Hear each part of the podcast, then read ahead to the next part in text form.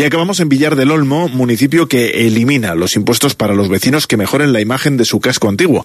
En concreto, eximirá de la licencia de obra a todos los vecinos del centro que cometan mejoras en la fachada de estos edificios y tampoco les cobrará las tasas de residuos ni de ocupación de vía pública por la instalación de contenedores. El ayuntamiento quiere recuperar el valor arquitectónico del casco urbano de Villar del Olmo y a la vez impulsar el turismo en la localidad. Para ello, permite a los vecinos del pueblo que estén dispuestos a rehabilitar sus fachadas gastarse solo el dinero que cueste la obra sin contribución para el municipio. Álvaro Muñoz es el concejal de Comunicación y Turismo de Villar.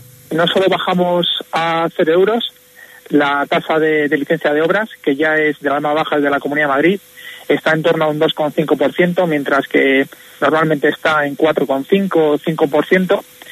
Y además de, de dejar en cero esa licencia de obra, tampoco les aplicaremos ninguna tasa de gestión de residuos ni de ocupación de vía pública.